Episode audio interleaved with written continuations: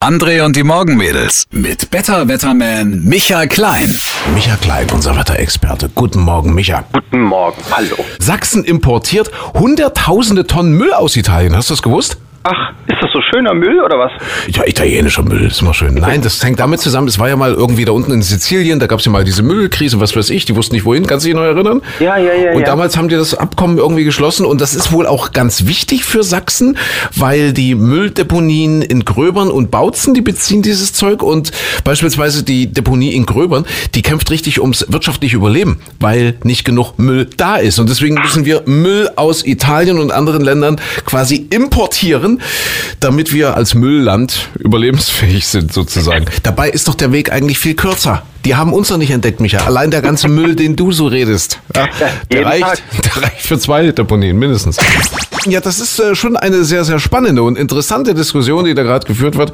107 Lungenärzte, Sie haben das sicher mitbekommen in den letzten ein, zwei Tagen, die da der Meinung sind, das ist alles Hysterie mit dem Feinstaub und so weiter. Das ist wissenschaftlich alles gar nicht richtig belegt. Ja. Ja. Und ich finde es, ich finde es total interessant, äh, wie Medien funktionieren und wie Nachrichten funktionieren. Ja, da, da macht die Bild eine Riesenschlagzeile. 107 Lungenärzte gegen die Feinstaubhysterie. Der Aufstand der Ärzte. Das ist die, das ist die Schlagzeile. Ja? Und die ganze Republik, einschließlich der Politik und des Verkehrsministers, sagt, oh ja, das müssen wir alles nochmal überdenken. Jetzt, jetzt kommt dann so im Kleingedruckten, kommt dann aber, wenn man genau äh, hinliest, dass der Gesamtverband der Lungenärzte äh, nahezu geschlossen hinter den empfohlenen Grenzwerten steht, weil die sagen, gerade für Kinder und für, für ältere Menschen und kranke Menschen ist das schon nicht ungefährlich. Also der Gesamtverband der Lungenärzte, der steht vollkommen und geschlossen hinter diesen Grenzwerten. Und dieser Gesamtverband, das sind über 4000 Lungenärzte. Und, und, jetzt, 100. äh, und jetzt komme ich wieder dazu, wie Nachrichten, wie Medien funktionieren. Ja? Ein, ein Medium sagt, 107 Lungenärzte gegen die Hysterie, Feinstaubhysterie. Und man könnte die Schlagzeile aber auch umdrehen und sagen, 4000 Lungenärzte fordern die Einhaltung der Feinstaubgrenzwerte. Eine Und die Weltgesund und die Weltgesundheitsorganisation, also sprich sind- der Rest der Welt auch. ist eigentlich die gleiche Nachricht, aber Ja. völlig anders dargestellt. Das ist, total interessant. Ja, mit der, mit der ersten Meldung, ja, ah, alles Mist, was sie da so beschlossen. Und mit der zweiten Meldung, jawohl, unbedingt, wir brauchen das. Also wie, wie Nachrichten funktionieren, Ja. wie Medien funktionieren, äh, wie auch wie, wie Medien manipulieren. Das ist schon, ich finde das sehr, sehr spannend. Na, wie, wie, wie alle funktionieren. Also Ja. hättest du das gleiche Thema, wäre vor zwei Jahren völlig gefloppt. Hätte sich kein Mensch Ja. interessiert. Warum Ja. kommen die jetzt damit um die Ecke? Also es, es, sie hätten es auch vor zwei Jahren machen können. Wir haben zum Beispiel hier, wir, wir vom Wetter sozusagen, wir haben äh, vor einiger Zeit, ich sag dir gleich, wie lange es her ist, haben wir mal eine Pressemitteilung rausgegeben, dass die Feinstaubwerte zu Silvester die höchsten des Jahres sind. So, deswegen der ganzen Raketen. Wegen der Knallerei und so, ja. Hm. Genau. So, das haben wir gemessen und haben das dann, haben das dann veröffentlicht. War damals irgendwo eine kleine Pressenotiz irgendwo. Man hat sich keiner für interessiert. Das ist zehn, über zehn Jahre her. Ich glaube elf, zwölf Jahre her. Und jetzt diesen Winter plötzlich haben alle das wieder rausgekrost und es war ein Megathema. Wir hatten auch Presseanfragen, die sagten, ach, Sie haben das ja damals schon mal. Und dann die Frage eines Fernsehjournalisten an uns, ja, warum, warum äh, taucht denn das jetzt erst auf? So als Vorwurf, so unter dem Motto, warum wir das denn jetzt erst sagen, so unter dem Motto. Und ich sagte, ja, schon vor zehn Jahren. Siehste? Hat aber damals keinen interessiert. Ei, der Typ ist tatsächlich durchgekommen. Wir hatten doch darüber gesprochen, dass jemand vor dem Verwaltungsgericht in München gegen Frauenparkplätze geklagt hat. Ja, ein Mann, der sich dadurch diskriminiert fühlt, der eben sagt, hier Frauenparkplätze, das geht doch gar nicht. Äh, also ich als Mann fühle mich jetzt diskriminiert. Es wird Zeit, dass wir als Männer wieder anfangen, um unsere Rechte zu kämpfen. Aber der hat das auch ausgeweitet und hat gesagt, na, eigentlich werden ja Frauen damit auch diskriminiert. Weil die werden ja dann behandelt wie eine Randgruppe, so, so wie so ja, Frauenparkplätze, so wie, naja. Hm. Äh, also jedenfalls ist er äh, damit vor das Verwaltungsgericht München äh, gezogen und tatsächlich, der hat Recht bekommen. Wie, die haben jetzt also gesagt, Frauenparkplätze sind illegal, Frauen, oder? ja, also Urteil jetzt, Frauenparkplätze sind im öffentlichen Raum unzulässig. Jetzt frag mich nicht, ob das nun die letzte Instanz ist, da das Verwaltungsgericht, oder ob die jetzt noch weitergehen und ob das jetzt äh, schon rechtskräftig 50 ist oder nicht. Keine Ahnung. Also jedenfalls äh, Frauenparkplätze im öffentlichen Raum sind unzulässig. So hat das Verwaltungsgericht München geurteilt.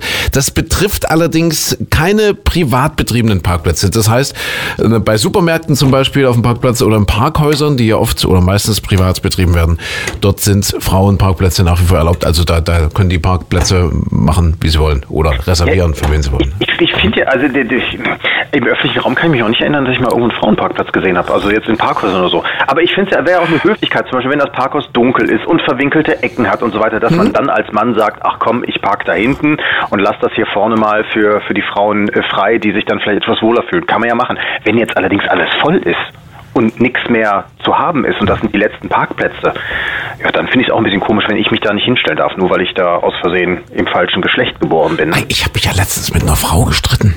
Echt? Ich streite mich ja eigentlich nie mit Frauen, prinzipiell nicht. Ja. Und zwar, ich musste zu Ja, einer auch schon diskriminierend. ich, ich musste zu einer Veranstaltung und äh, war wirklich schon knapp dran und bin in ein Parkhaus reingefahren, um zu parken und es war wirklich voll. Das, ist, das geht jetzt sogar noch in die Vorweihnachtszeit. Also das war kurz vor Weihnachten und Ja. in, in der Innenstadt, ja, also wirklich die Hölle los. Ich also in das Parkplatz, ich bin gefühlt zehn Runden habe ich gedreht und endlich sehe ich eine Parklücke. Jetzt, endlich fährt da irgendwie einer raus und in dem Moment, wo der rausfährt und ich sage, ja, jetzt hast du eine Parklücke, jetzt hast du es geschafft, springt dort eine Frau, eine Fußgängerin, dort rein in die Parklücke und besetzt die. Stellt sich dorthin und, und winkt und, und sagt, Ja. nee, nee, hier, der Herbert kommt gleich und, und hat dann Ah. so wild gestikuliert ihrem, ihrem Mann in, in irgendeinem Nissan Micra, was Ja. weiß ich, und hat gewunken und gesagt, hier ist die Lücke. Dann ja, habe ich gesagt, nee, Sie dürfen das nicht, Sie dürfen diese Lücke nicht äh, äh, reservieren und ich fahre ja auch schon seit einer halben Stunde rum und, Ja. und suche. Und die hat sich richtig mit mir angelegt, die wollte die Polizei rufen. Und dann, da war ich gut, da war ich gut. Ich bin ja wirklich ein höflicher Mensch. Habe ich gesagt, gut, dann rufen wir jetzt die Polizei und dann hören wir mal, was die zu sagen hat zu dem. Thema. Genau. Und dann erst dann ist sie weggegangen. Ja, also wie, ist wie ist die, die. Rechts, die Recht. Rechtslage ist so, dass ich dass das niemand, also man darf, also ein Fußgänger darf keine Parklücke besitzen, nee, oder? Genau. Nee. nee, darfst du nicht. Also du kannst nicht reservieren. Es ist ja öffentlich. Die hat die ja nicht gemietet oder sonst was, Ja. sondern die ist für alle da und Ja. wer zuerst da ist, der mal zuerst. Punkt aus Ende. Alles klar. Hast du völlig recht gehabt. Danke, dass Siehst du mir da hätte recht ich doch gibst. Rechtsanwalt werden müssen. Ja, Dann hätte ich aber erst gesagt, hm, das kommt drauf an. Das kommt drauf an, genau. Und dann wären die ersten 300 Euro fällig. Genau, So, richtig. okay. Ich wäre ja weggefahren dort. Ich wäre ja, ich hätte die Frau ja dort machen lassen, aber ich musste zu der Veranstaltung. Ach, ich schäme mich heute noch. Ja, vor allem, wenn, ist, wenn die so unhöflich sind. Also wenn, Ja, wenn sie jetzt sagt, ah, bitte, ja, hm, mein Mann kann schlecht laufen oder ja, sonst und normalerweise hätte ich auch weiter gesucht, aber ich musste. Ach, es, ist, ach, es gibt so Situationen, wenn man sich so dran erinnert, dann, dann schämt man sich vor sich selbst immer noch ein bisschen, auch wenn man im Recht war. Ist Ja, aber, guck mal, aber da schämt man sich nur, weil die, weil die unverschämt war. Ja. Da schämst du dich jetzt, weil die so unverschämt da reinhüpft. Ja. So, heute ist ein ganz, ganz wichtiger Tag. Heute ist der Welttag der Komplimente und ich wollte dir auch endlich mal ein Ah. Kompliment machen. Jetzt bin ich gespannt. Warte, lass mich überlegen.